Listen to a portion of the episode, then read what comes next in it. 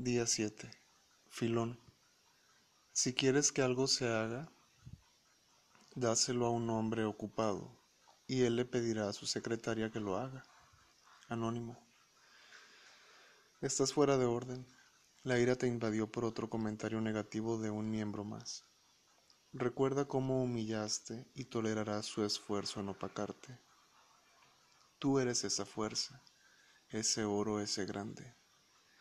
Hay situaciones que debes aceptar para darles fin. Dios te dotó de la palabra para hacerle frente a seres despiadados.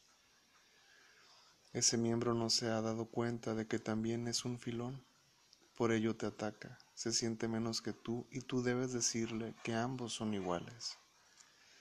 Tal vez tú tampoco sabías que eres un filón y tuvo que agredirte para que lo descubrieras. El poder superior nos abre los ojos con dureza cuando la ternura falló. Tranquilízate. En PPA somos instrumentos que Él opera adecuadamente para abrir los ojos a otros enfermos mentales con los que juntos caminamos al destino feliz.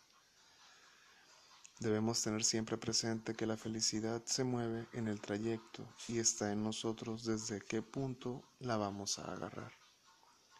Eres tan grande que necesitas piquetes para caminar. Agradecele las palabras de ese miembro y pídele la postura y habla ideal para que te deje de lastimar. Bienvenidos compañeros.